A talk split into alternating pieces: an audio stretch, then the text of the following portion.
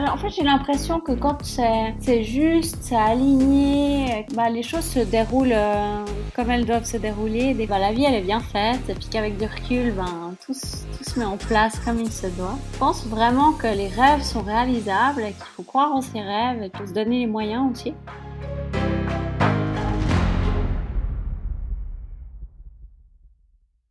Allons-y. Eh bien, écoute, bienvenue euh, Virginie sur le podcast. Ravi de t'accueillir en direct de la Réunion. Merci beaucoup Loïc. Ravi d'être ici. Alors, euh, moi, je suis très content, euh, très content que bah, tu aies, pu prendre du temps pour nous parler un petit peu de ton parcours et de l'expédition Glacialis, puisque sur le podcast, bah, j'aime bien avoir des invités qui viennent nous partager leurs histoires leurs histoires extraordinaires, mais aussi les, projets euh, dans lesquels ils s'investissent. Et pour le coup, l'expédition Glacialis, c'est clairement un beau projet d'envergure, en tout cas que moi je trouve vraiment, vraiment sympa. Donc j'ai hâte que tu nous en dises plus. Mais voilà, encore une fois, un grand merci pour ta disponibilité et, ton temps. Et je te propose bah, tout simplement de commencer par nous dire qui est Virginie, d'où est-ce que tu viens et ce que tu fais aujourd'hui. Alors, volontiers. Donc, euh, je suis suisse. J'ai grandi euh, dans une petite ville qui s'appelle Yverdon-les-Bains.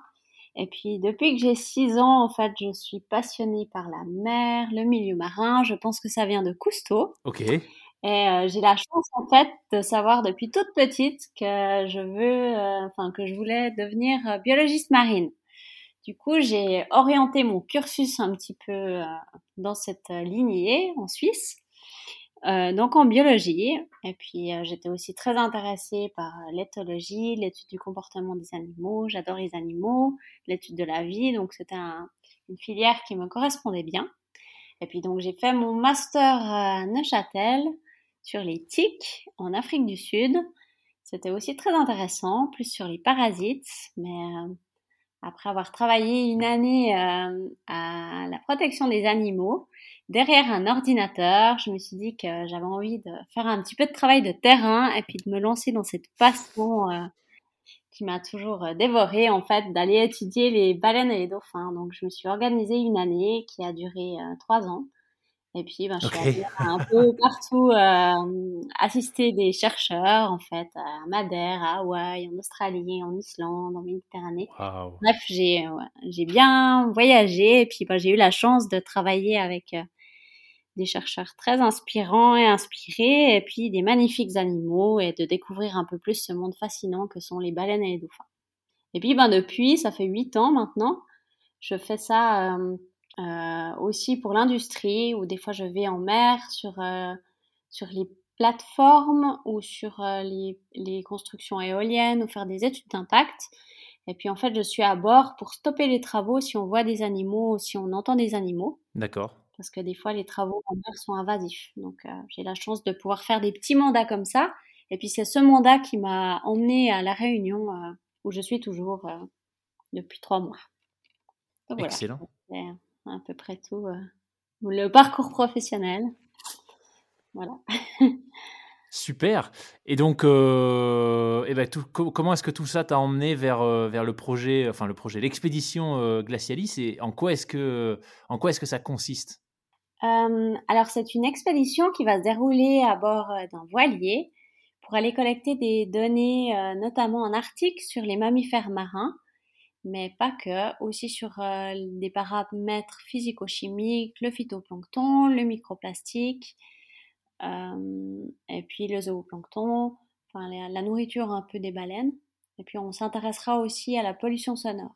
Et puis en fait ce projet il est né du fait que bah, j'ai travaillé avec beaucoup d'associations, de, chercheurs dans l'industrie, et puis il y avait des choses très bien dans un petit peu tous ces domaines, des choses un petit peu moins bien.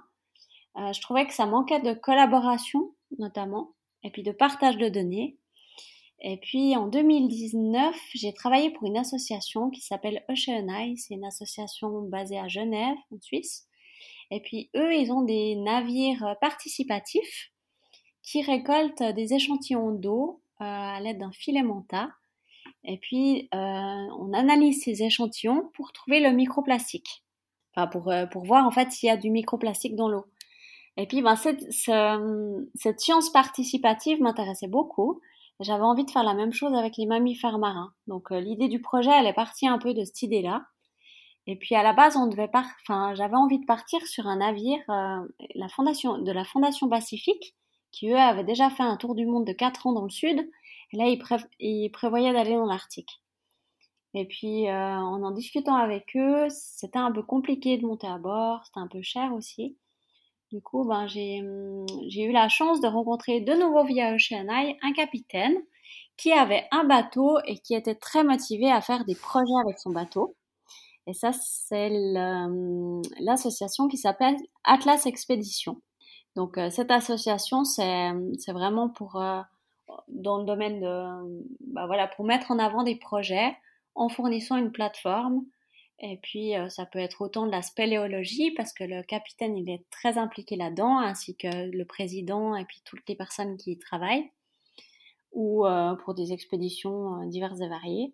Mais là, en l'occurrence, ben, on a réquisitionné le bateau pour l'expédition glacialis, qui va durer, on l'espère, sur plusieurs années, mais après, on verra. La première année, c'est l'année pilote. Génial Waouh Et donc, toi, toi, ton rôle dans ce projet, si j'ai bien compris, tu es, vraiment euh, la chef de projet, tu es, euh, la tête pensante, l'organisatrice principale de, euh, de toute l'expédition. Bah, L'idée, elle est partie de moi. Après, j'ai été vite rejoint par Mathieu, un collègue qui est, qui est français mais qui habite à Tadoussac et qui travaille avec les belugas. Laurence, une de ses amies qui travaille aussi à Tadoussac avec les belugas. Euh, Richard que tu as interviewé, qui est aussi caméraman et biologiste, et puis Arnaud le capitaine. Et puis en fait, ce projet, enfin, c'est fou parce que à partir du moment où on s'est rencontré avec Arnaud, on faisait une demande de fonds, et puis en un mois, ça a fait effet boule de neige. Et, et, on a vraiment trouvé énormément de partenaires, énormément de personnes qui se sont impliquées dans le projet. Et puis, puis ça a vraiment grandi exponentiellement. Euh, enfin, l'année Corona, en fait, a été très propice pour nous.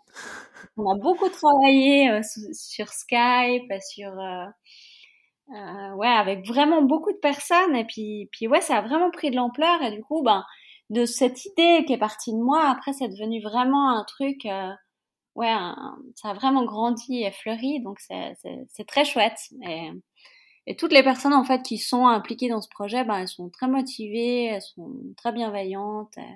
Et c'est enfin, on a beaucoup de chance. Je suis très reconnaissante de la vie pour, euh, voilà, pour ce projet. Mhm. C'est chouette de voir que vous avez une équipe, euh, une équipe qui est euh, super internationale. En tout cas, Tadoussac, euh, j'avais pas vu que vous aviez des, des plusieurs personnes de l'équipe qui, qui, étaient basées là-bas. Tadoussac, je crois que c'est un peu mythique pour les Français. Il y a beaucoup de Français qui vont au Québec. Soit, alors pour y vivre, il y en a beaucoup qui sont installés, mais aussi, c'est une destination, quand on pouvait encore voyager, qui est pas mal prisée des, Français, le Québec. et un des lieux mythiques pour tout Français qui se respecte, qui va au Québec, c'est Tadoussac. Et c'est vrai que l'observation des baleines là-bas, c'est ou des belugas, c'est c'est un peu l'activité l'activité à faire. Donc mmh. ah bah c'est chouette. Je savais pas qu'il y avait aussi un aspect recherche scientifique sur place. Donc c'est fabuleux. Franchement, pour avoir beaucoup voyagé et été à beaucoup d'endroits, Tadoussac, je pense, c'est un des meilleurs endroits au monde si tu vas en juillet-août pour voir les baleines. En plus, tu n'es même pas obligé de prendre un bateau. Tu les vois vraiment depuis les rochers, euh, depuis le bord. C'est juste magnifique. Donc, euh, Et du coup, bah, coup j'en profite. Comme moi, j'avais pas fait de, j'avais pas fait de, de hum, tourisme guidé. Euh, est-ce que tu peux peut-être nous expliquer qu'est-ce qui fait que cet endroit, j'en profite, euh, est fabuleux pour, euh, pour observer les baleines Qu'est-ce qu'il y a spécifiquement là-bas?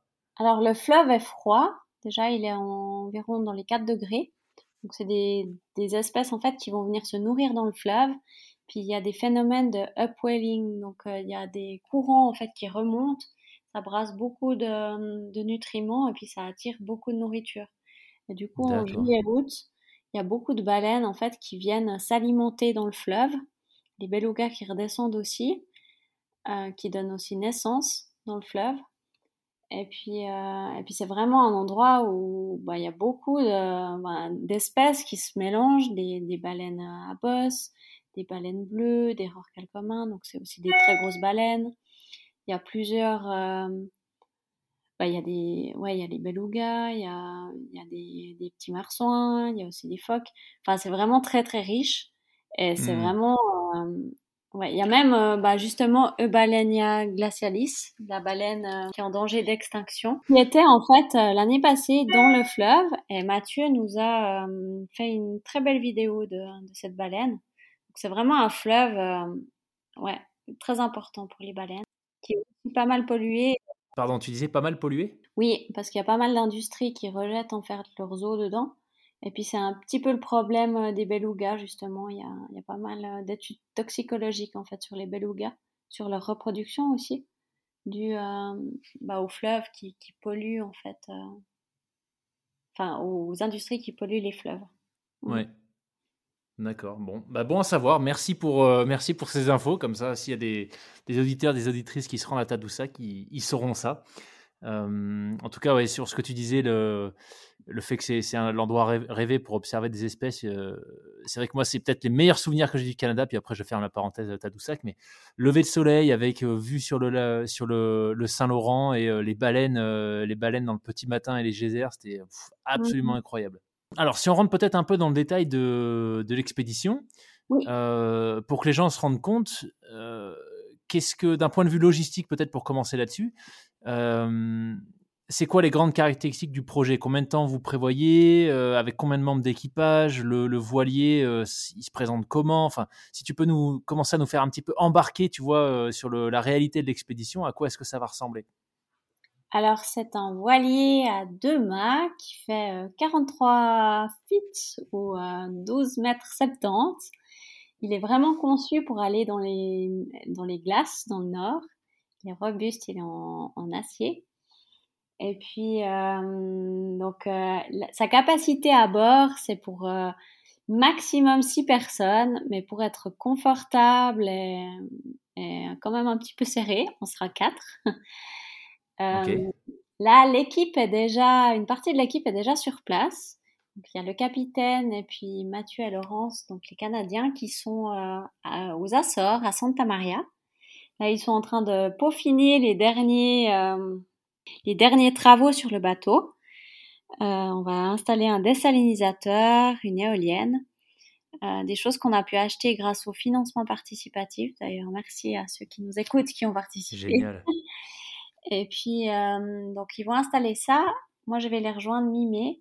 Et puis là, on va commencer en fait à tester nos protocoles, à collecter des données sur les baleines qu'on va rencontrer.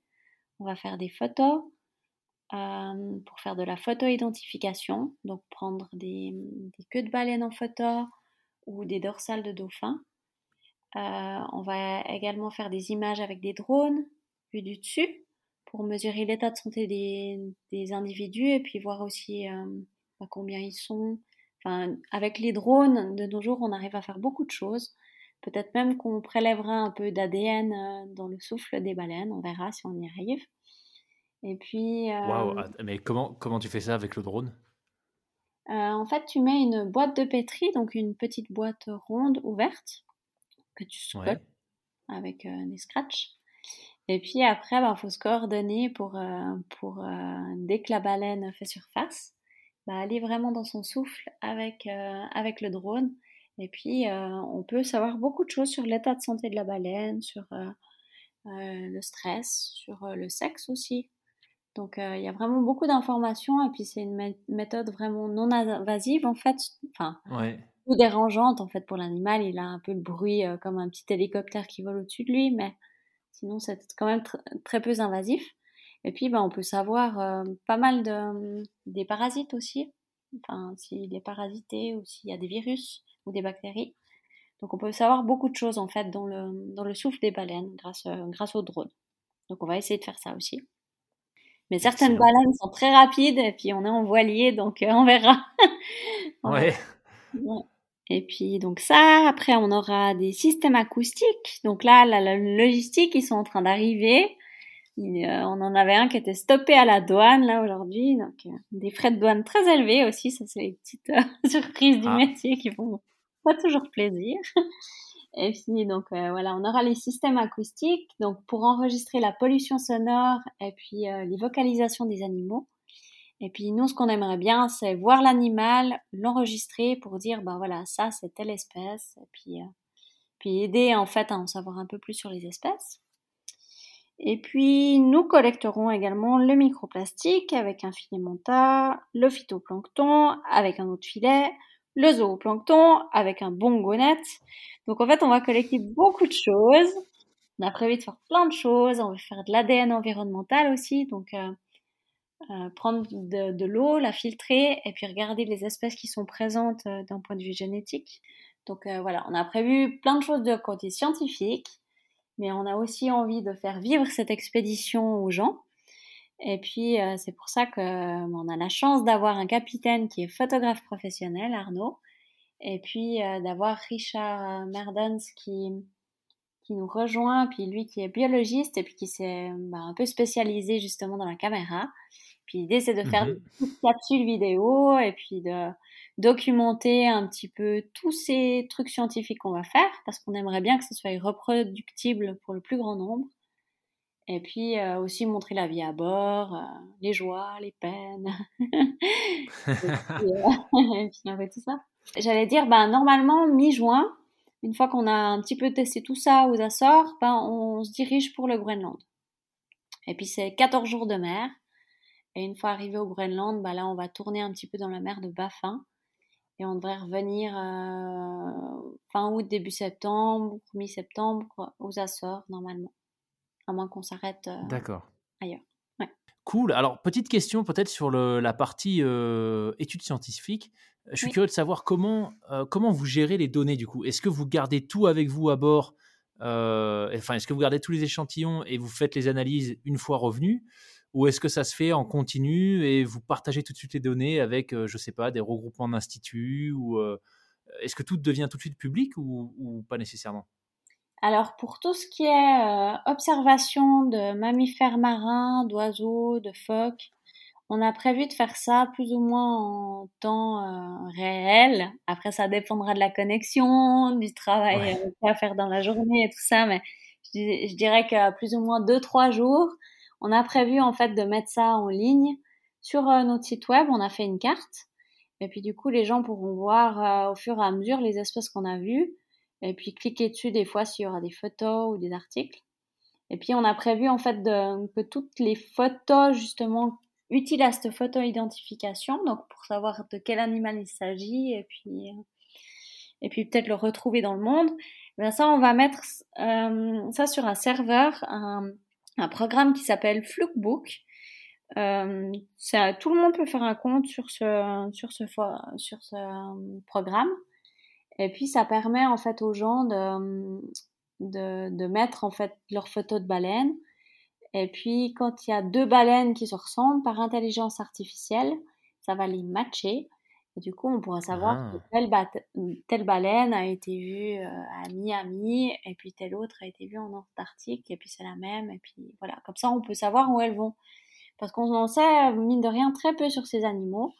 Et puis, dans la science, bah, beaucoup gardent leurs données. Donc, euh, des fois, des baleines, enfin, qu'on voit tout le temps à certains endroits, bah, on ne le sait pas parce que les gens ne partagent pas leurs données. Donc, l'idée, c'est vraiment de partager ces données comme ça. Donc, ça, pour mmh. ces données, ça sera plus ou moins rapide. On va essayer de faire ça euh, régulièrement, voire par semaine. Par contre, pour tout ce qui est euh, euh, échantillonnage d'eau, de phytoplancton, de zooplancton et de microplastique, à bord d'un voilier, c'est chaud quand même parce que la mer n'est pas toujours calme. regarder à travers un microscope, les contaminations, les trucs comme ça. Donc ça, on peut pas faire sur le bateau, c'est trop petit. On a un trop petit bateau pour ça. Donc ça, on va garder les échantillons et puis on va les envoyer dès qu'on peut euh, à nos différents partenaires. D'accord. Et puis pour l'acoustique, je pense que ça sera analysé aussi sur la fin parce que c'est quand même un peu plus long aussi à faire. Mais on verra. Peut-être qu'on fera ça aussi pendant le voyage.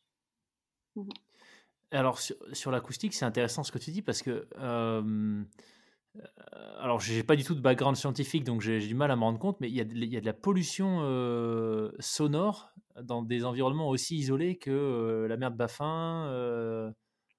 alors oui. Les, mers du Nord en général? Oui, il y en a partout de la pollution sonore. Hein. Nous, on va en produire aussi dès qu'on dès qu'on mettra notre moteur. et puis, bah ouais, cet article, c'est aussi un, environnement qui est de plus en plus prisé. Et puis l'idée en fait d'aller là-bas, c'est aussi pour faire une petite étude avant en fait que toutes ces routes de navigation s'ouvrent. Parce qu'une fois que les glaces auront fondu, on prévoit que ça sera pour 2030 en été. Ben, les bateaux, les cargos gagneront deux semaines à passer par euh, le canal du Nord-Ouest. Du coup, c'est pas négligeable et je pense qu'il y aura de plus en plus de trafic. Il y a aussi beaucoup de ressources en gaz et en pétrole là-bas. Donc, euh, je pense qu'à un ah. moment donné, si, euh, voilà, si, s'il y a des permissions qui se font, ben, ça va aussi créer beaucoup de bruit. Le milieu euh, polaire est un milieu aussi où le son il se diffuse différemment, où tout d'un coup, s'il y a aussi des fuites de pétrole ou de gaz, aussi, ça réagit différemment. Et puis, et puis oui, les espèces, maintenant, vu que c'est avec le réchauffement climatique, tout change en fait. Les espèces migrent, se déplacent, se rapprochent des fois des côtes ou pas. Euh, les phoques peuvent plus mettre bas sur la banquise, donc ils doivent trouver d'autres endroits. Enfin, il y a, c'est vraiment un. Je pense que dans les dix prochaines années, c'est vraiment un environnement qui va changer vraiment drastiquement. Pour le meilleur ou pour le pire, je sais pas, mais c'est intéressant justement mmh. de prendre des échantillonnages bah, de sons pour voir. Euh, parce que par exemple, il y a des mers comme la Méditerranée où là, le trafic est terrible entre les ferries, les bateaux de plaisance, les... et on a vu d'ailleurs avec le coronavirus qu'il y a eu une réduction euh, incroyable en fait du bruit sonore euh, grâce à, l'arrêt un, peu de, beaucoup de bateaux. Donc c'est intéressant aussi de voir ouais, comment comment mmh. on interagit avec ces espèces et puis. Mmh. Ouais, j'avais pas forcément pensé, mais c'est vrai que le, le passage du nord-ouest, s'il devient praticable, effectivement, l'impact euh, sera assez important. Alors, pour celles et ceux, je sais pas si tout le monde est, familier, mais euh, je, tu me corriges si je, si je dis une bêtise, hein, mais je crois que c'est, euh, pour le, le décrire rapidement, le passage du nord-ouest, en fait, c'est, c'est un passage qui est au-dessus des, du, en fait, qui, qui part du Canada, de la pointe, enfin de l'est du Canada, on va dire, en gros, qui part de l'océan Atlantique jusqu'au mmh Pacifique en passant par l'océan Arctique. Donc c'est au-dessus du Canada. Et avant, c'était extrêmement rare de pouvoir le passer parce qu'il y a des glaces euh, tout le temps. en fait, avec les le réchauffement climatique, la période euh, pendant laquelle ce passage est navigable est de plus en plus importante. Donc ça évite aux bateaux de passer par Panama. C'est ça, hein, quand tu parlais des deux semaines d'économiser, c'est par rapport à ça. Hein. Ouais. Ouais, donc c'est clair que là, en termes de pollution euh, acoustique, euh, ça, pourrait devenir, euh, ça pourrait faire un gros changement. Ouais, ouais, ouais, il y a, et c'est vraiment un environnement où il y a énormément de biodiversité aussi, et puis c'est des espèces qui n'ont pas l'habitude d'avoir trop de dérangements. Enfin, c'est comme l'Antarctique, quoi. C'est encore des, des lieux quand même sauvages et préservés, même si l'Arctique c'est mmh. quand même plus habité. ouais, donc c'est à mon, humble avis, euh, plus ça peut rester euh, comme ça, mieux c'est, mais après, voilà. Ouais. Bon, en tout cas, je, je, suis sûr, et puis c'est cool que de, de voir qu'il y a des projets qui se montent comme, euh, comme Expédition Glacialis pour, pour faire le point sur où est-ce qu'on en est maintenant et peut-être permettre, si jamais effectivement ça devient un peu critique, de, bah d'agir. Mmh Nous, on est un petit peu une goutte d'eau dans, dans l'océan, mais après, si plein de petites gouttes d'eau s'y mettent. Exactement. Ouais. Exactement. Mmh. Cool. Bah écoute, merci pour les précisions sur l'aspect euh, recherche. Euh, c'est super intéressant. Euh, je me posais la question, et comme tu disais, le bateau est, est, pas non plus énorme, donc je, me, j'étais curieux de savoir si vous aviez des labos embarqués ou comment vous alliez faire pour les échantillons, mais effectivement, ça fait sens, comme tu dis, que vous analysez tout ça au retour. Mmh non, pour euh, là, ça, c'est un peu trop petit pour ça. Après, pour tout ce qui est photo et ordinateur, ça, c'est bon. Et alors, une, une, autre question qui me vient, c'est comment est-ce que vous vous préparez? Euh, Je ne sais pas si vous vous connaissez tous très bien, si vous avez déjà fait des expéditions, ou en tout cas des, des projets sur lesquels vous avez vécu, euh, bah, somme toute, euh, un bateau, un bateau comme tu le décris, de, de six personnes max. C'est pas non plus le grand confort avec chacun sa cabine et et une zone euh, bronzage à l'avant pour se détendre. Donc, euh, comment vous vous préparez à cette partie un peu plus humaine, on va dire, de l'expédition? Ouais, bah justement, je pense que la promiscuité, elle sera forte. euh, Après, on se connaît, mais on se connaît. Certains, on s'est jamais vu en vrai. On s'est vu par Skype ou en live ou comme ça. Après, je pense qu'on cerne quand même les caractères de chacun. Je pense qu'on se complète bien.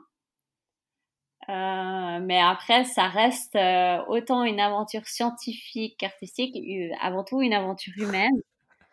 Et puis, euh, bah, c'est clair qu'il y aura des moments un peu plus chauds que d'autres.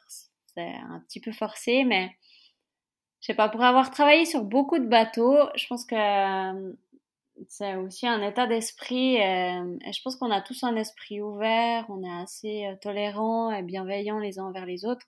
Je me fais pas énormément de soucis là-dessus. Peut-être que je devrais, on verra l'avenir. mais non, mais je pense que ça devrait bien se passer. Après, c'est vrai que ben on n'a pas de cabine qui se ferme vraiment, à part à l'avant où tu as les toilettes et tu as une cabine plus ou moins double. Mais sinon, euh, ouais, je pense que l'intimité, on l'aura quand on fera nos quarts de nuit. et puis on regarde dans la mer. Parce que notre, notre, grand travail, ça va être de regarder la mer euh, quasiment tout le temps hein, pour, euh, pour voir mmh. s'il y a des animaux. Et puis quand on regarde la mer, moi je trouve que c'est très méditatif aussi. On est chacun du coup, enfin, de son côté du bateau, soit avec de la musique, soit en discutant. Donc euh, on a quand même, on arrive quand même à se faire une petite bulle euh, par cette bulle que forme le bateau aussi. Mais c'est vrai que, ouais, ça va être. Euh, puis là, bah, tu vois, les Canadiens, ils apprennent à, à découvrir Arnaud, le capitaine, parce qu'ils l'avaient vu que par Skype. Et puis là, ça fait une semaine qu'ils sont arrivés, donc ils ont découvert le bateau et le capitaine en même temps. Moi, il y a, euh, j'avais passé trois mois sur le bateau de, de, septembre à décembre. Pour, euh, puis je ah oui, donc tu connais, tu es familière du bateau quand même déjà, toi. Voilà, maintenant, moi, je suis familière du bateau. Et puis, euh, ouais. Donc, euh, non, c'est chouette, mais c'est vraiment une aventure sur tous les plans, quoi. ouais. ouais. Cool. Oh là là, ça fait rêver. Et, justement, puisque bah, on, commence un petit peu à, rentrer dans, dans, le détail vraiment de l'expé, toi, en tant que, hum, bah, que chef d'expédition, tu dirais ton rôle, en quoi est-ce que ton rôle est un petit peu différent des autres? Euh, ben Moi, je coordonne un peu le tout. Donc, euh, je connais toutes les personnes qui sont impliquées euh, dans l'expédition. C'est souvent moi qui prends contact avec les gens. Et puis, du coup, bah, je, je, je, fais un peu, je, je délègue. je suis un peu là. Donc, j'ai, ouais, enfin, je, suis un peu au, courant de, bah, de tout ce qui se passe, et puis c'est un peu par moi qu'on passe euh, quand il y a des questions ou des choses comme ça. Et puis, euh, je suis un peu plus l'aspect relationnel peut-être aussi. Ouais. ouais. Par ah. exemple, faire les podcasts ou ce genre de choses. Voilà. Les autres, ils sont timides aussi. et par curiosité, euh, l'équipe complète, c'est est-ce que vous avez des gens qui sont dans l'équipe mais qui ne seront pas sur le bateau? Ou, euh, ou, ou euh, l'expédition Glacialis, c'est l'équipe, c'est l'équipage? Alors c'est beaucoup de monde en fait, parce que l'équipage en soi de base, ben, on était Mathieu, Laurence du Québec, Richard du Québec, mais belge, et puis Arnaud et moi. Donc là on était les cinq. Et puis au final, euh, Mathieu et Laurence ne restent pas, ils font deux mois et ils repartent faire euh, l'été avec les belugas. Et là, euh, nous aurons Mathieu, un Américain qu'on a rencontré l'année passée, Matthew Ryle, qu'on a rencontré l'année passée aux Açores, qui nous a beaucoup aidé pour des demandes de fonds avec son magnifique anglais. Et puis c'est aussi un scientifique. Et puis qui a aussi tout quitté pour partir voyager. Donc euh, c'est chouette. Euh, Richard, euh, lui, Richard devait venir à la base pour moins longtemps, pour un mois aux, Açores et un mois au Groenland. Mais avec les dispositions Covid, ben, au final, on peut, enfin, il semblerait que les gens ne peuvent pas atterrir au Groenland. Donc on est mmh. obligé de partir depuis les Açores. Donc là, nous allons partir avec Mathieu, Arnaud et Richard pour le Groenland. Donc ça, c'est l'équipe terrain. Mais on a encore euh, Alex et Marion qui, eux, nous aident pour tout ce qui est logistique, pour euh, ce qui concerne un peu plus les Inuits, la biodiversité. Et puis, c'est avec eux, ainsi que Angie et Alex, qui, eux, euh, nous ont fait les traducteurs et puis nous ont conseillé aussi. Donc là, ça, c'est un peu l'équipe avec laquelle on Skype régulièrement, on se fait des des updates réguliers, puis ben, qui, qui participent à faire les demandes de fonds, les projets, à écrire des mails, à faire des petites news, enfin voilà. Donc euh, ça, c'est l'équipe euh, de terrain quelque part. Oui. Et puis alors après, à ça, on rajoute euh, bah, tous les membres d'Atlas Expédition, euh, l'association Arnaud, le président, le coprésident, qui, qui se sont tous investis à un moment donné ou l'autre sur le bateau, et là qui nous aident beaucoup pour l'expédition Glacialis. Euh, moi aussi, moi je fais aussi partie de euh, la Swiss Cetacean Society, c'est une société suisse euh, d'études des cétacés qui est basée à Lausanne. On est tous bénévoles dedans, et puis ils m'ont aussi bien aidé pour, pour, pour le projet. Et puis à cela s'ajoutent plus d'une cinquantaine de partenaires en fait qui nous fournissent du matériel, des conseils, qui vont nous aider à analyser les données. Donc au final, euh, bah, il y a ça. Plus encore maintenant toute la communauté, plus tous les gens qui nous ont aidés et, et donné un peu d'argent pour nous aider à partir parce qu'il nous manquait 30 000 francs. Et puis au final, on a soulevé 40 000 francs, donc c'est génial. Donc, ah ouais. Euh, au final, euh, c'est vraiment une histoire euh, qui grandit, qui grandit, et il y a vraiment beaucoup de gens, beaucoup de gens appliqués, et c'est chouette, quoi. Et tous les jours, on reçoit, moi je reçois des, des mails géniaux. Là, j'ai encore discuté avec un, un, garçon qui s'appelle Wilfried aujourd'hui, et puis qui sont intéressés à, à développer tout un truc d'intelligence artificielle, de stockage des données, tout ça pour un projet un peu bootcamp pour France. Donc euh, c'est chouette, à chaque fois on a des nouvelles idées qui se rajoutent et puis des, nouvelles, euh, des nouveaux partenariats. C'est hyper riche, c'est très chouette, vraiment. Mm. C'est génial. En mm. tout cas, c'est super intéressant d'entendre que euh, il y, y, a la partie qu'on voit, c'est-à-dire vous, les cinq membres d'équipage qui, allaient qui partir et être vraiment sur le terrain, mais, mais qu'en fait derrière il y a toute toute une énorme équipe qui, qui a permis que le, bah, le, projet prenne vie. Et je trouve que c'est intéressant parce que c'est vrai que souvent on voit, tu vois, on voit la partie visible, la partie, mmh ouais, la partie, bah, la partie visible de l'iceberg, mais mais il y a souvent bien plus que ça. Mmh non, non, c'est clair, là, c'est vraiment. Et en fait, moi, c'est vraiment ce que je voulais pour ce projet, c'est que ce soit un projet participatif. Et puis, j'espère que ce qu'on va faire là, ben, ça sera vraiment reproductible par le plus grand nombre et puis que des, marins ou des passionnés puissent reprendre en fait ce qu'on va faire pour aider en fait à, collecter des données et puis à savoir le plus possible de choses sur euh, sur euh, les milieux et l'environnement euh, qu'on fréquente en fait. Ouais. Mmh. Ouais.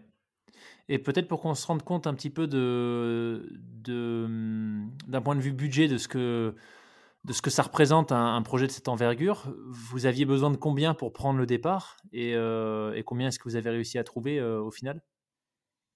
En fait, on a fait pas mal de demandes de fonds, puis on estimait pour la première année quelque chose comme 200 000 francs. Ça, en étant Donc ça fait 160 000 euros pour les 000 euros, pour ceux qui sont pas en Suisse. en étant défrayé. Et puis au final, ben, on a récolté le 70% avec euh, des partenariats. On a eu la chance que Arnaud, bah, le, propriétaire du bateau et de Atlas Expédition, nous fasse pas payer en fait le, bateau et puis nous, nous l'offre très généreusement. Donc ça, ça, ça, a fait un gros coup euh, bah, qu'on n'avait pas à payer en fait. Et puis, euh, et puis on nous a prêté du matériel scientifique, on nous a prêté on nous a sponsorisé aussi pour des produits de cosmétiques ou pour, euh, pour nous aider euh, des produits éthiques, euh, des produits scientifiques avec Pelliquez. Enfin, on a, on a eu pas mal de partenariats, choses comme ça. Et puis, en fait, là, pour partir, il nous manquait vraiment 30 000 francs pour bah, tout ce qui était essentiel, le matériel de sécurité, de communication pour la haute mer. après, tout ce qui est enfin, essence, matériel scientifique, il nous manquait, des hydrophones. Enfin, c'était vraiment 30 000 francs, c'était le minimum pour que ça joue. Et puis, euh, ouais. et puis avec le double, ben, on, on aurait pu se défrayer un peu, parce que là, on est tous bénévoles. C'est un peu euh, peut-être mon seul regret, parce qu'on a fait, on a, on a mis beaucoup d'efforts là-dedans, aussi beaucoup d'efforts dans les demandes de fonds. Puis je pense qu'on avait un projet intéressant, mais je, oui, à chaque fois, il y a beaucoup de candidats et peu d'élus. Oui. Et euh, puis avec cette situation un peu particulière du coronavirus, je pense que ça va aider. Donc voilà, mais on espère que l'année prochaine, ça sera un petit peu plus. on pourra se défrayer en tout cas. Mais après, voilà. L'essentiel est qu'on puisse partir et puis qu'on puisse réaliser les objectifs qu'on s'est fixés. Quoi. Mmh ouais. Super. Alors, j'ai dit une bêtise, 200 000 francs, c'est 180, c'est 10% moins, 180 000 euros, donc c'est quand même un énorme budget.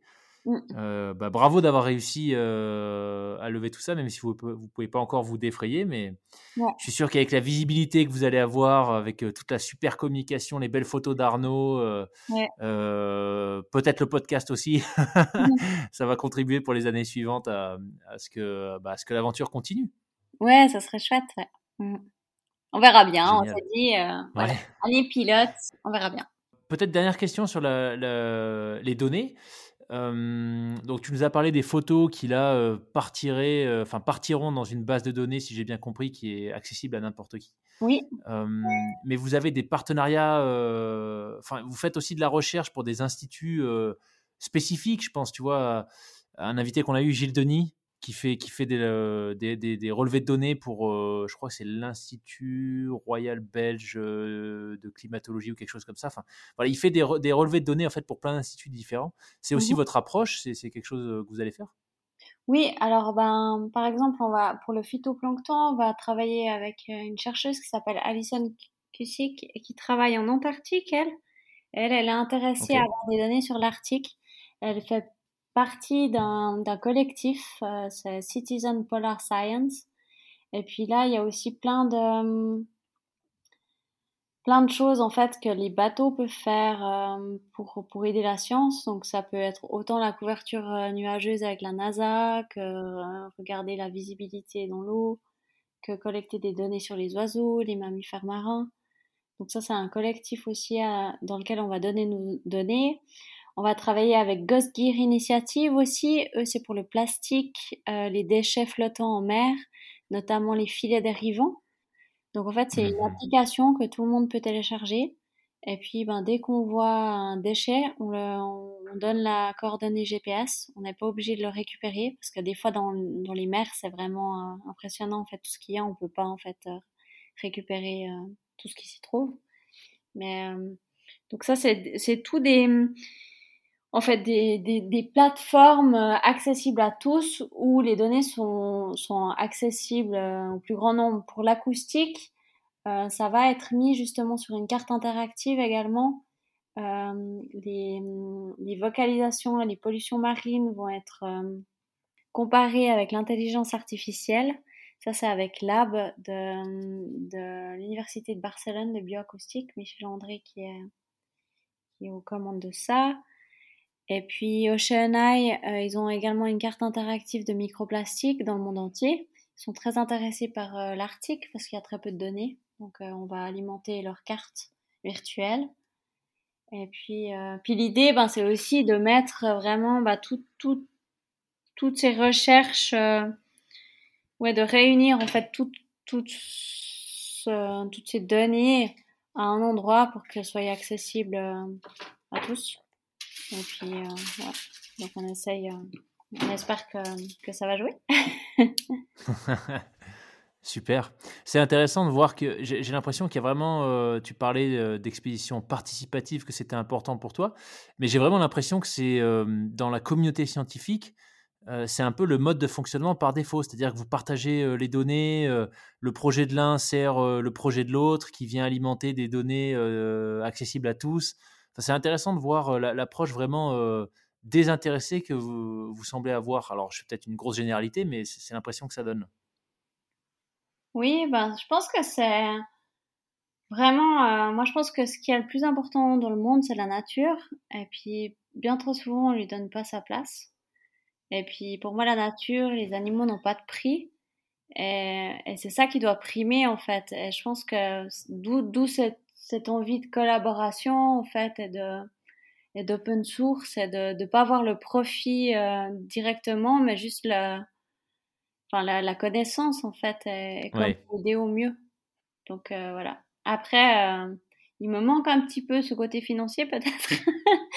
mais, voilà, après, voilà, on fait les choses par passion, avec le cœur, et puis pour moi, c'est ce qui est le plus important, mais ouais. Mhm. ouais c'est un beau message. Super. Bah écoute, euh, moi il y a une dernière question que j'aurais envie de te poser euh, sur l'expédition, c'est euh, de quoi est-ce que toi tu as hâte plus particulièrement? Bah, J'ai hâte d'être à bord et d'être dans le concret parce que c'est vrai que là ça fait huit mois, neuf mois que c'est beaucoup d'administratif, de gestion, de stress pas mal aussi, mais pas vraiment de terrain. Et moi, l'ordinateur, bah, ça va, mais ce que j'aime, c'est le terrain. Moi, je me réjouis juste d'être sur le bateau, de regarder la mer, de, de voir des baleines. Je crois que c'est le, voilà, d'être avec l'équipe. Là, ça, m'a ému, en fait, de voir euh, Arnaud avec Mathieu et Laurence, parce que bah, déjà, ils se rencontraient pour la première fois. Et puis, c'est là le projet qui prend forme vraiment. Ouais. Euh, non, je me réjouis, je me réjouis de les rejoindre et puis, puis d'être dans le concret vraiment et d'être dans, dans l'action et dans la nature, sur l'océan. Ouais, naviguer. Waouh! Bah écoute, tu penseras à nous, tous celles et ceux qui restent derrière euh, dans leurs appartements quand tu seras en train de, de, de, profiter des grands espaces. En tout cas, ça fait vraiment rêver. C'est, on, on sent, on sent l'énergie euh, quand on parle. Donc, euh, mm. c'est, c'est entraînant. Ouais super, bah écoute, peut-être le mot de la fin, toi, qu'est-ce que tu auras envie de partager avec, avec les auditeurs, les auditrices, par rapport au projet ou par rapport à ce que toi, tu as appris de, bah, de la façon dont tu as mené Expédition Glacialis, Glacialis, je vais y arriver, Glacialis, jusqu'à aujourd'hui? Bah, En fait, j'ai l'impression que quand c'est c'est juste, c'est aligné, que bah, les choses se déroulent euh, comme elles doivent se dérouler. Des fois, on est un peu frustré, on, aimerait que ça se fasse avec telle ou telle personne, et au final, ça marche pas. Mais en fin de compte, on se rend compte que bah, la vie, elle est bien faite, et puis qu'avec du recul, ben, tout, tout se met en place comme il se doit. Et puis, euh, puis ouais, moi, je, je pense vraiment que les rêves sont réalisables, et qu'il faut croire en ses rêves, et puis il faut se donner les moyens aussi. Et, euh, et ouais, je, pense que voilà, faut suivre son cœur et ses joies. Et puis quand on fait ça, ben, on peut faire de, de, belles choses, rencontrer des belles personnes. Et puis, et puis après, euh, tout, tout se met en place en fait. Donc euh, j'inciterai tout le monde à vraiment suivre son cœur et ses joies pour, euh, ouais, pour réaliser ben, des projets, des grands ou des petits, mais ouais, des projets qui, qui, qui vibrent quoi. Mmh quel beau message en tout cas. Euh, tu viens de nous partager un, bel exemple de ce que ça peut donner quand on, on, suit ses rêves et qu'on s'en donne les moyens. Donc euh, même si, euh, bon voilà, vous n'as pas encore pris le départ, mais c'est un super, super belle aventure que tu as, partagé avec nous. Et j'ai hâte de pouvoir suivre tout ça bah, avec, avec toute la communauté qui, est autour de vous. Donc je mettrai en description de l'épisode... Bah, euh, tous les liens vers, euh, bah, vers les différentes plateformes qu'on peut qu'on pourra utiliser pour, pour voir où est-ce que vous en êtes, euh, consulter les, les, les photos d'Arnaud. Alors, je, moi, moi j'ai particulièrement hâte de voir les photos. Bah, je ne sais pas si, si l'idée c'est d'en poster super régulièrement, mais je, ouais, je me dis que ça peut être juste incroyable de vous suivre quasiment en temps réel. En tout cas, ouais, tu m'as bien fait rêver et j'ai hâte de voir ça. Tant mieux. Et je pense vraiment que l'art, c'est très important et c'est vraiment ce qui touche les gens aussi. Donc, euh, c'est vraiment un côté euh, que j'ai très à cœur dans ce projet. C'est vraiment le côté artistique. Et, ouais. Mmh. et je pense que c'est ouais, une image vaut mille mots. Et ouais, donc euh, on, on, va mettre l'accent là-dessus, ça c'est sûr. Donc, on essaiera d'être régulier dans, dans ce qu'on poste. Et, ouais, pour vous faire voyager avec nous. Génial. Bah écoute, merci beaucoup euh, Virginie d'avoir pris le temps de venir partager euh, ton parcours et, euh, et l'expédition Glacialis. D'ici à ce que l'épisode sorte, je pense que ouais, il y a de fortes chances que le départ ait déjà eu lieu. Donc, je te souhaite, bah, j'en profite maintenant, comme je, suis un petit peu en avance par rapport à toutes celles et ceux qui, écouteront la conversation, pour bah, croiser les doigts pour que tout se passe sans anicroche, que vous preniez du plaisir à vous lancer dans l'expédition, que ça devienne enfin concret, comme tu disais. Et je te remercie une fois de plus pour ton temps, ta disponibilité et pour nous avoir ouvert les portes de ce très beau projet de recherche scientifique. Merci beaucoup Loïc, c'était un plaisir. Et puis belle suite à toi et, félicitations pour Merci. ces jolies interviews. Merci Virginie. À bientôt. À bientôt.